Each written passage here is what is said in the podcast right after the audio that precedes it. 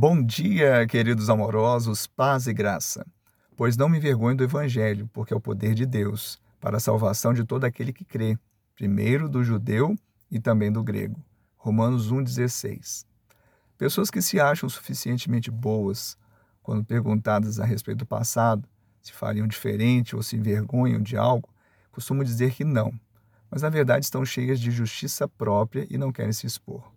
Paulo, ele vai dizer mais à frente.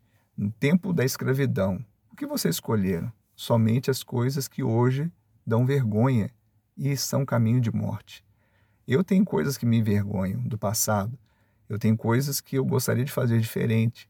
Mas o meu passado está resolvido. O seu passado está resolvido. A morte de cruz foi a morte mais humilhante, desprezível e exposta. Mas aquele que não tem, não tinha do que se envergonhar, levou a nossa vergonha lá no madeiro para nos dar a boa notícia: está consumado. Eu paguei a conta.